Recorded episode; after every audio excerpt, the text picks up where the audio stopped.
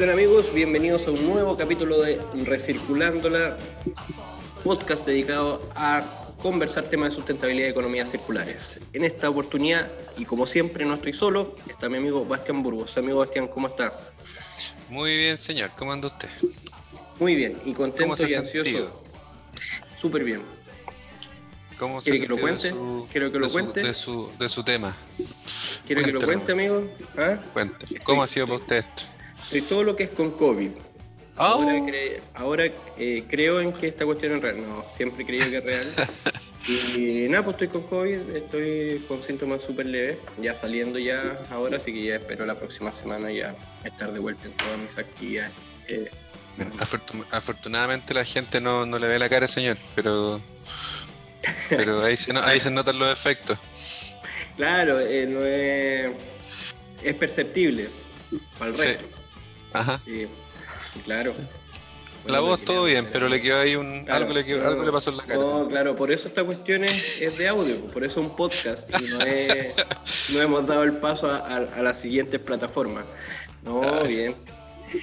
Bien, ahí nomás, pues, eh, encerrados, pero ya, ya pronto a salir, esperando que, que los amigos de la Ceremi me llamen luego y me digan, amigo, es libre. Vuelva al trabajo, señor. Vuelva al trabajo, holgazán. Oye, tenemos una, una súper buena entrevista hoy día. Sí, sí, yo estoy bien ansioso con, eso porque, de hecho, tan ansioso que, hice mis compras ya asociadas a, eso.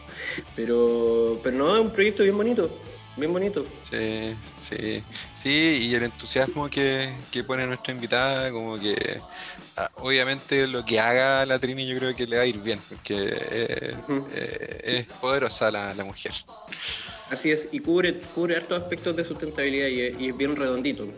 Tiene un compromiso cero residuos, tiene eh, temas de, relacionados con la comunidad, así que está bien, bien choro, bien interesante, así que disfruten este capítulo porque se viene bueno. Así es. Bueno, sin más entonces, nos vamos a... Le vamos, nos vamos. Bienvenidos entonces a Recirculándola.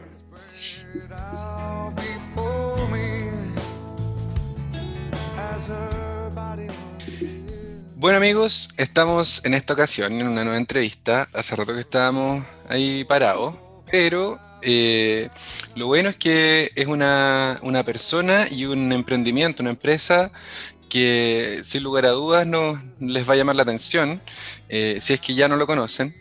Eh, otro día tuve la suerte de estar viendo videos en, en, YouTube con mi hijo y de Mazapán y de repente aparece esta mujer feliz, porque yo encuentro que es muy feliz y eso es lo que demuestra, eh, y aparece también con su empresa, eh, con, con, ustedes, la Trini Jove de Magic Cartón. ¿Cómo estáis, Trini? Muy bien, ¿tú cómo estás? Bien. Oye, te presento a Roberto Tapia, mi partner en el podcast. Hola, Trini. Bien, bien. Súper bien, súper bien, Gracias por la invitación, muy entretenido. Muy entretenidas son todas estas cosas. Gracias a ti por, querer participar también. Cuando te, lo comenté al tiro dijiste que bueno, así que eso se agradece también. Trini, cuéntanos, eh, bueno, yo he estado eh, hurgueteando en la página de Magic Cartón y tú eres una em, emprendedora, eh, pero así nata, de nacimiento. casi que de chiquitita te faltaba, bueno, vendía ya hasta los juguetes, así que cuéntanos un poco de tu historia.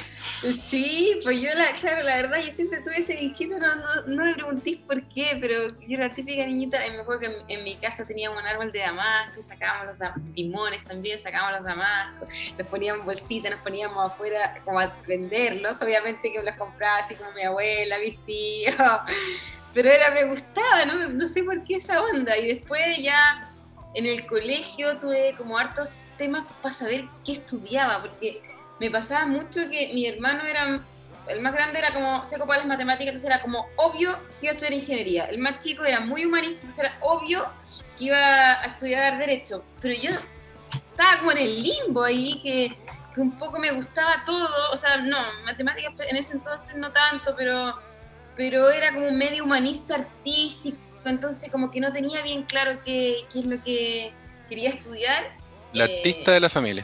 eh, claro, claro, pero, pero es divertido porque de- después llegáis, bueno, yo estudié finalmente diseño y cuando llegáis a un mundo en que son todos, porque tú ya, tú eres buena para artes plásticas del curso, eres la buena de artes plásticas para el curso, pero llegáis a un lugar donde están todos los buenos de artes plásticas, para artes plásticas de todos los cursos, ¿cachai? Entonces en verdad ya no eres bueno para artes plásticas, ¿cachai? Entonces muy loco eso. Y además, y además bueno, también eh, en mi caso lo que me pasó a mí es que yo, yo no era, yo creo que ni siquiera sabía de qué se trataba también diseño. Entonces cuando yo, estudié en la Chile y cuando llegué entré y me encontré con compañeros que era así como, no, vamos a aprender Photoshop y todos venían animando hace años y, me, y yo no, no, no, para nada, ¿cachai? Yo también pensé estudiar literatura, me acuerdo periodismo, como que por ahí andaba medio humanista artístico. Pero aún así, bueno, terminé, estudié diseño, me fue bien, nunca sobresalí porque de verdad yo tenía compañeros que eran así unos secos del diseño, así como, en verdad una cosa impresionante. Pero, pero terminé a los cinco años, fuimos de las, fui las pocas que terminé de los cinco años que había que terminar. Y ahí me puse a trabajar, me puse a trabajar en la Municipalidad de Providencia como diseñadora.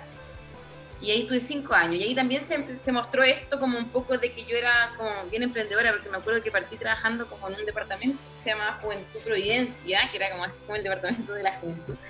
Eh, y partí trabajando todos los días y cuando terminé, cinco años después, que cuando me fui, eh, trabajaba media jornada, pero yo hacía los diseños de como de tres departamentos. Entonces al final era, era un poco eh, como, como, como gestionar eh, como tres trabajos, en ese entonces trabajando media jornada, que no se, no se ocupaba para nada. De hecho, yo me fui a España después y seguí con uno de los departamentos, seguía yo haciendo a distancia los, los afiches y todo. Pero ahí en esos años me di cuenta que el diseño no, no me llenaba, ¿cachai? Como que no era lo mío, como que yo quería como, como ir como más allá. Como, de hecho, me acuerdo cuando yo trabajaba en mediodía y estaba con los tres, eh, con los tres departamentos y, y, me pudiera vivir sola, pero era como que no, yo no estaba contenta, como que no era, no me llenaba. Entonces ahí fue como, chuta, ¿qué hago? Debería estudiar comercial, debería estudiar comercial.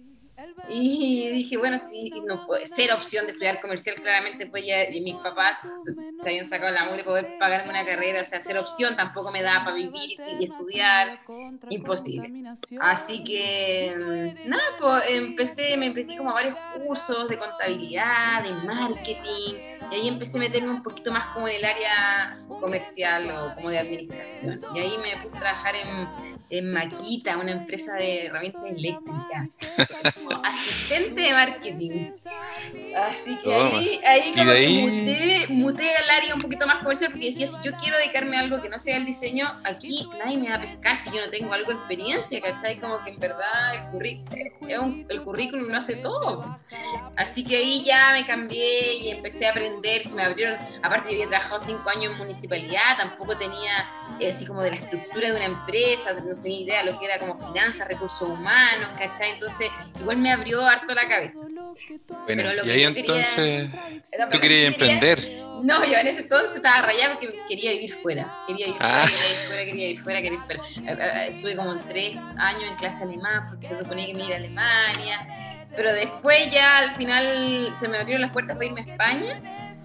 Eh, y ahí quedé en un MBA en la Complutense. Y ahí sí que se me abrió más la cabeza porque además que yo era la única diseñadora en, en el MBA. Entonces, era, mu- yo- era- o sea, yo creo que yo fui lejos, lejos, lejos la que más aprendí porque había mucha gente también que ya venía como del área como de Ah. administración, pues, ¿cachai? Entonces, A reforzar lo que sabía. que- Claro, además que en ese entonces también eh, España estaba también pasando por una crisis importante, entonces pasaba mucho los que éramos de afuera ya éramos más viejos, entre comillas, y ya teníamos, ya habíamos trabajado. En cambio, los españoles, como salían y no había pega, al tiro se ponían como a, estudiar otras cosas. Entonces, eh, había mucho que venía como directamente como de administración y eran chicos. Así que no, eso fue buenísimo. Aparte, aparte de, de- de- de- del tema, de lo que estudié, digamos, pues vivir fuera es maravilloso. Sí. Oye, Trini, ¿y, la idea de, de Magia Cartón nace allá o nace acá? Nace acá, nace acá. A la vuelta yo volví y encontré pega en una empresa como de automatización industrial. Eh, muy fome, pues, o sea, fome, fome, fome. Y eso llegué porque, porque en, en Maquita dejé como muy buen, hice como muy buenas migas y, y como que hice parece que bien la pega. Eh, entonces después me contactaron una persona que es gerente de ahí y me llevó a, esta cosa de automatización industrial y ahí estuve un año y ahí empecé. Yo me acuerdo, me acuerdo perfecto cuando, porque esto quedaba en ciudad empresarial, cuando yo volvía venía por el túnel en unos tacos infinitos y yo decía, es que no puede ser, no puede ser, me, me, molestaba eso de que, siendo que hice súper bien mi pega y estaban súper contenta y todo, pero me acuerdo que me sentía como súper atada, eso de tener que ir, cumplir un horario, y decía, pero yo podría estar haciendo muchas cosas, como que no me, no, no, no me cuadraba. Me acuerdo perfecto, iba como en un taco así en el túnel, diciendo, no puede ser, no puede ser, no puede ser. Y ahí, con una amiga, con la Fran, una compañera de la U, que estaba un poco en las mismas, fue como, no, teníamos que hacer algo, teníamos que hacer algo, nos pusimos a averiguar, a ir a ferias, cosas, y ahí llegamos al cartón. Me acuerdo que vi como una, una bicicleta de cartón que habían hecho en, en Israel y ahí fue como, chuta, qué impresionante, o sea, qué impresionante que una bicicleta que funciona se puede hacer de cartón. Pues ahí me metí y empecé a sacar ideas, a buscar. Vi que había juguetes de cartón en Polonia, en Inglaterra, en Alemania. Y ahí nos empezamos a meter en el tema. Ah, y cada vez más, cada vez más logramos. No fue cuático porque fue como que ya dijimos, tenemos que hacer las cosas bien, hicimos la sociedad. En ese entonces no estaban presa en un día, entonces también era como todo más complicado. O sea, ya, ya era para unos chinos, era más complicado todavía. Entonces, cuando ya logramos sacar los juguetes, eh, que fue para una feria, me acuerdo, que eran unos juguetes así espantosos, porque, o sea, eran bonitos los juguetes, pero me acuerdo que venían en una caja enorme, gigante, gigante, y no sé cómo la gente nos inscribimos en una feria más deco de la tercera, ella en Estación Mapocho. Según yo, íbamos a vender todo en esa feria, todo, todo, todo, todo. Y más encima, el cartón, en bueno, como muchas otras cosas, él tiene economías de escala, entonces hacer 200 juguetes claramente no nos salían a precio competitivo, entonces teníamos, tuvimos que hacer mil de cada uno y cada uno tenía seis partes y además de las seis partes teníamos que ponerle una caja. Entonces teníamos, y nosotros jamás pensamos en arrendar una bodega, nada, pues entonces fue como, me acuerdo, de, a la casa de mis papás, les, les, les, lleno cartón, la Fran por su parte, en la casa de sus papás lleno, lleno, lleno, lleno caja, lleno caja, y nosotros jurando que todo se iba a vender en, esa feria, que claramente no pasó. Pero, pero bueno, y eso todo fue en paralelo a la pega. Y claro, igual esas cosas sirven porque porque obviamente te das cuenta que el producto igual, pese a que claramente se vendido un 1% con, con suerte, pero por lo menos, ¿cachai? Que gustaba, ¿cachai? Me acuerdo que estábamos en un pasillo y armamos el cohete, la casita, tiramos lápices y los niños llegaban y se querían quedar pintando, ¿cachai? La gente igual, porque igual que tú tenías, tú tenías un miedo de que el cartón es desechable, entonces la gente diga, pero ¿para qué voy a comprar un juguete que te va a durar nada? Pero la gente como que igual estamos hablando del 2000, fin del 2013 también que, igual era como otra mentalidad, entonces, entonces como que por lo menos nos dimos cuenta que la cosa gustó, que a los niños les gustaba, que había mucho que mejorar, que no íbamos a vender todo ni en una feria ni en dos ferias. Me acuerdo que en esa feria, de hecho, estábamos al lado del stand de Roda, de las bicicletas estas de, de madera, y el, el, dueño de Roda nos dijo, nos dijo, mira, yo llevo ocho años en esto y yo recién ahora puedo puedo vivir de esto, pero esto no es inmediato, esto es mucho trabajo, es muy lento y después como que se van conectando las cosas y todo, pero no, no, no, no piensen que es como de la noche a la mañana. Oye, oye Trini, y, y ya yéndonos al, al, proceso mismo, ¿ustedes cómo, cómo, bueno, cómo partieron y cómo lo hacen ahora para, para conseguir el cartón? ¿Lo, ¿Lo, compran directamente ustedes? ¿Lo reutilizan? O sea, reciben de otros lados? Eh, reutilizan? ¿Cómo, ¿Cómo es ese proceso? Mira, hasta hoy, bueno, en ese entonces nosotros yo no tenía nada, nada, nada, nada, entonces se todo el proceso de los juguetes se externalizaba, ¿ya? Entonces eh, eh, llegamos eh, bueno, no estafó un proveedor, un poco de todo, pero, pero cuando ya logramos tener un proveedor como más fijo, em, todo se externalizaba, yo no tenía nada, pero a medida que yo me fui metiendo en este rubro, después ya la Fran, eh, yo renuncié a la pega, nos ganamos Capital Sevilla y yo seguí con esto y la Fran ya lo, dejó, todo súper en buena y todo, y después yo me, empecé a meter en las cajas, y ahí con las cajas me hice de proveedores como más de confianza y todo, y después retomé Cartón siempre externalizando el proceso, pero yo cuando lo retomé dije, voy a meterle marca, marca, porque este, este, proyecto es bueno, pero hay que, hay que ponerle como un concepto, invertir en la marca, qué sé yo. Y en eso yo creo que habían pasado seis meses, 2017, y mi proveedor este se encendió, se encendió, perdió en la cisterna, perdió así toda la fa y con pega mía adentro, con todo. Yo me acuerdo que al Oscar de Gringlas le tenía que entregar cajas, se nos quemó todo, fue un desastre. Pero ahí por lo menos, y a tres semanas de Navidad, pero ahí yo me metí en el proceso que antes yo dejaba en manos de otros, entonces me tocó ir a pedir ayuda, a pedir el cartón no sé dónde, a yo misma casi que estar ahí cortándolo, a meterme en la impresión, todo.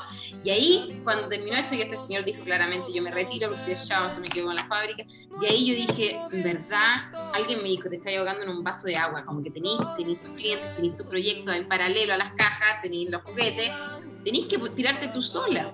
Y ahí puse como un taller chiquitito en, en, San Ramón, me quedé con dos trabajadores de Don Jorge, el señor que se quemó, y ahí empezamos como ya me tuve que comprar, tuve que invertir, pedir crédito, eh, comprar máquina eh, y empezar como de verdad. Eso, eso fue en marzo, en, mayo, eh, en mayo del 2018, y ahí partí con mi propia fábrica el año pasado nos cambiamos a una mucho más grande, ahora trabajan en la fábrica seis personas. Eh, el proceso como tal, nosotros compramos el cartón, ya sea en rollo o en plancha. Eh, las, se hacen matrices, que son maderas con cuchillas, con la forma del juguete. Y esas se troquelan, que se llama, que es, hay dos tipos de máquina, pero básicamente una máquina que golpea el trozo de cartón con la matriz y ahí sale el juguete. Ahora hay juguetes que son impresos, hay juguetes que no son impresos, siempre con tinta biodegradable, obviamente. Eh, pero eso es hasta hoy cómo se hacen los juguetes. Ahora tenemos hartos proyectos, o sea, de hecho ahora en los primeros días de mayo deberíamos lanzar una nueva línea porque nosotros compramos planchas de cartón, por ejemplo el cartón corrugado, que más o menos como el 60% de nuestros juguetes son en cartón corrugado, los grandes, el cohete, la casita. Entonces nosotros compramos las planchas. Esas planchas son de cartón reciclado pero son nuevas, o sea, el cartón reciclado y la plancha impecable.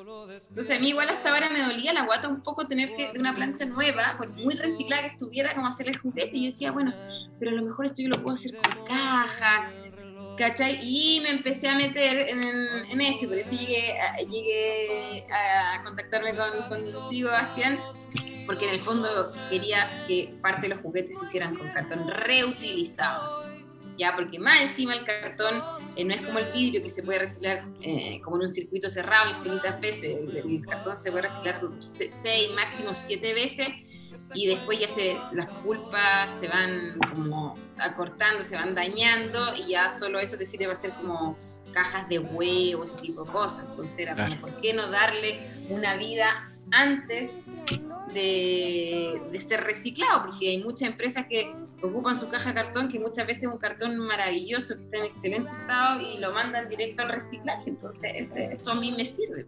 Así que en eso estamos ahora. Buena, y bueno, tú tenías ahí también en la página eh, Construyendo un Mundo Mejor. es, también una campaña, ¿no? También, pero ahí nos mató la pandemia, o sea, la, última, el último encierro, porque lanzamos esto en fines de febrero que la idea es que la gente que compra sus juguetes, que ya ocupa, ocupa sus juguetes, una vez que ya cumplen su vida útil, nos los lleve a la fábrica, nosotros los acopiamos y nosotros nos encargamos de mandarlos a un centro de reciclaje eh, y nosotros les, les, regalamos un set de bloques hechos con cartón que también es reutilizado de nuestra fábrica. Nosotros nos queda, en la fábrica nos queda mucho recorte, ese recorte nosotros se lo vendemos a Sorepa, que son la Sociedad Recicladora de Papel y Cartón, eh, pero también muchas veces con eso también se podría hacer algo y es con eso que hicimos los dos bloques. Ahora, justo que lanzamos la campaña y nos encerraron, así que ahora nosotros volvemos a abrir la tienda el lunes, que está en La Reina, ya se puede abrir, ah, y vamos a volver a darle harto bombo a eso. Buena, buena. Sí, sí, así que no, está súper entretenido en verdad. Es eh, es, muy como que uno vibra, sobre todo cuando es algo tuyo, pues es adrenalínico, además estar contribuyendo como algo a, algo social, medioambiental también es, es, muy alucinante. De todas maneras, y ahí es donde como, como todo se basa casi siempre en conceptos, eh, tú mencionaste algo súper súper importante que tiene que ver con, reutilizar, no, no, necesariamente mandarlo al reciclaje, ¿cachai? Eh, y, ahí es donde eh, también nos gusta a nosotros esto de ir viendo nuevos emprendimientos, ir viendo nuevas, nuevos tipos de R, por llamar de alguna forma, porque se, recicla, se reutiliza, se reusa Y es donde nosotros decimos, ¿sabes qué? Esto puede ser interesante eh, para la gente común y corriente. También comentar de por qué nos, nos conocimos con la Trini, porque todas las empresas tienen, tienen sus residuos, entre comillas, y todas las empresas eh, normalmente o lo botan a la basura o eh, lo mandan a recicladoras directamente, pero, pero hay empresas y hay también eh, personas que les gustaría tener otro producto de lo que ellos están, entre comillas, desechando. Eh, y ahí es donde yo encontré la página de Magicartón y de verdad yo les, digo que, que, la visiten, que vean también el Instagram, porque es súper choro, ¿no? no son juguetes así como como así nomás. ¿ah? ahí si nos puedes explicar tú un poco más del concepto de los juguetes mismos, Trini. Sí, bueno, nuestros juguetes, básicamente nosotros, bueno, obviamente nos englobamos en que son juguetes de cartón, 100% reciclables, y que en el fondo lo que queremos es devolver a los niños las ganas de jugar, el jugar. Que parece tan simple como jugar, pero en verdad es súper importante si queremos que un niño, un ser humano se desarrolle como forma armónica, es fundamental que el niño juegue. Juegue solo, juegue, acompañado, pero juegue.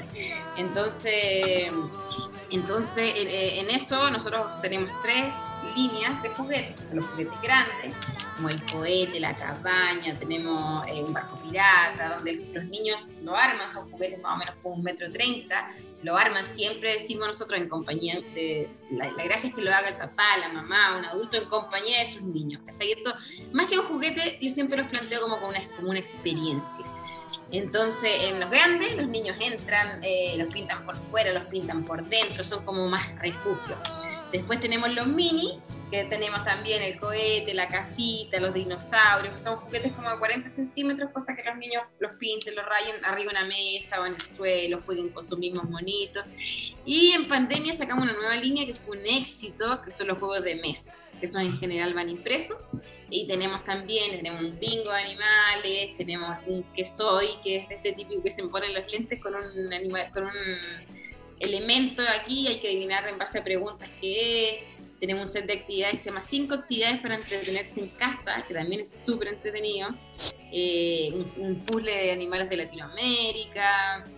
Y nada, estamos tratando de sacar, mm, tenemos hartas ideas y hay hartas cosas que están en proceso Así que, así que están, la verdad que son súper entretenidos y, es súper rico también, dan, como todos los días la gente nos manda fotos de los niños jugando o nos escribe algo en, redes sociales, porque de verdad es muy, o sea, bueno, ¿quién no jugó con una caja de cartón? Pues al final va, va en eso.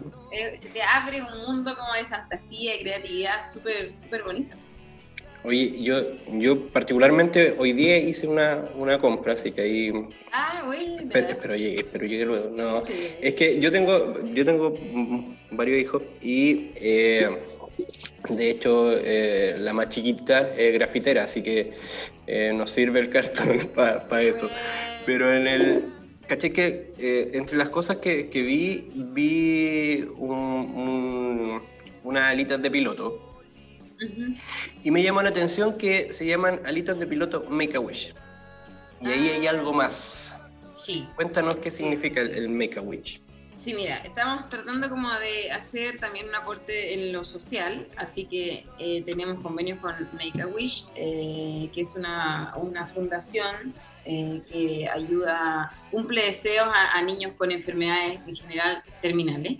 Así que hicimos, nosotros teníamos nuestras alitas Magicartón, pero nos aliamos específicamente con ese producto eh, para, para, esta fundación. Así que entregamos un porcentaje de la, de la compra a, Make a Wish. Y también tenemos a la Fundación Vivir Más Feliz, eh, que también eh, apoya a niños que están en tratamiento contra el cáncer, que también hacemos cosas con ellos. Bueno, somos parte como de la, como de, de la comunidad Así que entregamos mensualmente una cantidad de una donación, pero además eh, por campañas. Para Navidad hicimos una, todos los productos de Navidad Magicartón, tienen como cinco productos, entregaban un 10% también a, a, Vivir Más Feliz. Y también fue súper bonito, súper lindo. Oye, y el, el, tú tienes a, una persona que el, el que ve la, el que aprueba los juguetes, ¿no? O sea, bueno, a, mis niños. Tengo mis testers, sí. Pedrito, el más grande que tiene seis, eh, ya le encanta, le encanta. Él dice que va a trabajar en Magicartón. Eh, y, ahí, de hecho, tú las mismas alitas que yo no, cuando, cuando la hicimos, yo estaba maqueteando otra cosa, así resultaba, no me acuerdo, un castillo, no sé qué, y con un pedazo así se las puse y, ahí andaba corriendo por toda la casa y dije, no, esto es demasiado fácil y, obvio que hay que hacerlo. Así, es tan, tan simple como un trozo de cartón con una gráfica bonita y, les abre ahí todo un mundo de fantasía. Y él siempre está preguntando qué, qué vamos a hacer, qué, qué vamos a hacer. Ahora está más grande, pero todavía le gusta, ahora vamos a sacar eh, yo espero como en un mes más o menos un globo terráqueo que efectivamente está apunta a niños más grandes. Entonces está, ahí estamos mirando los, diseños para ver los países, los animales que salen, todo. Así que sí, sí. Y él, por supuesto, él sale en los videos, todo. Modelo y tester. Sí, todo el rato. Todo el rato. Sí, es súper rico también estar conectados con, con los niños de, esa forma, como que a ellos les, les gusta mucho, sobre todo al grande, lo que hago, pues se siente parte. Tema, sí. Pues, Oye, Trini, y, y yéndonos más para para lo que está pasando en el país en general, eh, eh, el tema de conciencia, no, no, no, solo medioambiental, sino que también social, eh, en algunos casos financiera, la, la, llegada de muchas empresas B al país. ¿cuál, es, ¿Cuál es tu opinión? ¿Qué, ¿Qué opinión te merece hacia dónde va, en este caso, Chile, con los temas de sustentabilidad en general? La verdad es que a mí me encantó lo que está pasando, porque si antes una empresa exitosa era la que ganaba plata, hoy día una empresa exitosa es la que, la que tiene sentido, la que, la que aporta. Entonces eso, eso es súper lindo, es muy lindo, yo creo que para allá va la cosa y, nada, pues la cantidad de empresas que están saliendo eh, es espectacular, por suerte la legislación también está apoyando, eh, la ley REP, eh, bueno, hay una hoja de ruta también hacia una economía circular que va a ayudar un montón, hay hartos, hay hartos también fondos de Corfo que apoyan a los proyectos que son circulares, eh, así que eso es maravilloso, esperamos seguir creciendo. Se entiendo que Chile es bastante pionero, por así decirlo, en Latinoamérica eh, en, relación a lo que es economía circular, así que eh, a seguir creciendo nomás ahí y, ayudando nosotros, por ejemplo, también, además de, ser una empresa o, ir hacia, hacia apoyar esa transición hacia la circularidad, también queremos como educar a la gente, a la gente, a, nos, a todas las, personas que están en la casa, porque también es súper importante que la gente que, que, a lo mejor piensa que no puede aportar nada sepa que, que, efectivamente eh, sí podemos con, con, con acciones súper cotidianas, súper domésticas, efectivamente podemos generar un impacto. Nuestras decisiones, nuestros hábitos son, son clave. Entonces, es, es estamos también dándole harto, harto, harta fuerza a, esa campaña de educación que hasta, hasta el año pasado era un poco como ya eduquemos reutilización, reciclaje, pero ahora estamos centrados también como, como en explicar, como que yo creo que hay mucho desconocimiento también en... no los veo. Se cortó. Ah, no. Nosotros sí te vemos. Probablemente nos achicamos. Ahí está, nada. Hay mucho, como tal vez como desconocimiento o pensar de que lo poquito que podemos hacer en la casa es poquito y no, y no sirve, pero en verdad sirve un montón. Mira, en Chile una persona más o menos genera como un poquito más de un kilo de basura diaria. Entonces poder, poder un poco educar en eso, que ese kilo y medio, de ese casi kilo y medio en verdad no es basura, que la mitad eh, son residuos orgánicos, la otra mitad también lo podemos reducir. Eh, eh, creo que nosotros, y no solo nosotros, sino que un montón de empresas están apoyando esa educación, así que súper bien. Súper contenta con eso. Oye, ya vimos que, que ustedes trabajan de manera sustentable, tienen el compromiso de basura cero, eh, están conectados con, con algunas organizaciones eh, en temas sociales. ¿Qué se viene para, para más adelante? ¿Qué se viene con Magicartón? Bueno, esta línea que les comentaba, eh, que vamos a partir un poco como un piloto, probablemente se va a llamar como dale, dale vida a tu dale vida a tu dale vida al cartón o, recuperamos cajas, hacemos magia, ahí estamos como con el nombre, eh, pero vamos a partir con un piloto de tres juguetes, de tres, de tres juguetes que van a ser con cartón reutilizado, rescatado de empresas que nos van a donar o vender ese cartón. Eh, vamos a ver cómo resulta, van a ser juguetes, algunos, un par que ya tenemos y un tercero nuevo, pero que de partida van a ser más baratos. Entonces, además de la campaña que vamos a hacer explicando el porqué de esta campaña y el porqué de estos juguetes, va a estar el gancho del precio, que van a ser más baratos de lo, que hoy, o sea, nuestros juguetes ya son, son baratos, pero van a ser mucho más baratos. Entonces, la idea es testear, ver cómo funciona, ver cómo toma la gente y si funciona, mi sueño es que el día de mañana todos los juguetes de Magic Cartón se hagan con cartón reutilizado, que no tengamos que comprar más planchas, por muy recicladas que sean, más planchas nuevas. Y ahí está lo entretenido, ver, ver cómo, ver si lo hacemos a través de gestores de residuos o si, lo, o si hacemos convenios directamente con empresas. Ahí estamos, estamos trabajando en, eso. Pero, nos, pero ahora estamos concentrados en, eh, tenemos conversaciones sí con algunas empresas, pero estamos, queremos lanzar, no queremos sentarnos a esperar que, que, nos llegue el cartón, sino que ya a través, compramos a través de un gestor y vamos a lanzar la campaña y vamos a ver cómo lo toma la gente en la casa. Y si funciona, Excelente que sea todo mágica. Ahí vamos, ahí vamos a estar atentos para para las compras. A Roberto sobre todo le gustó el tema de que van a ser más económicos, más baratos. sí, sí, sí, sí, es, un ítem eh, importante. ¿eh? Sí, absolutamente, absolutamente, sí, sí. En Chile también pasa mucho que, porque nuestros, nuestros nuestros juguetes son como bien, algunos como un poco como piezas de diseño, pero son bien especiales y bien exclusivos. Entonces, pasa mucho que, el diseño es caro. ¿Cachai? Entonces, nosotros no queremos esto, bueno, está vinculado con, el cartón, entonces queremos que sea barato y que ojalá sea bien barato para que, para que todo el mundo pueda acceder a, ello. Así que yo creo que esta nueva línea nos va a ayudar un montón en eso. Buena. Oye, Trini, y, y, como en todos los capítulos, eh, tenemos que pedirte una recomendación de algún emprendimiento o alguna persona, quien te haya impactado positivamente con temas de economía circular o, temas de desarrollo social, sustentabilidad en general, y una canción. A ver, yo creo que a lo mejor está súper repetido, pero el, el Oscar de, Green, Glass, el Oscar de Green Glass es un referente, yo creo que para todo. El partido con, con todo esto que de, de, que el reciclaje, la reutilización podía ser cool.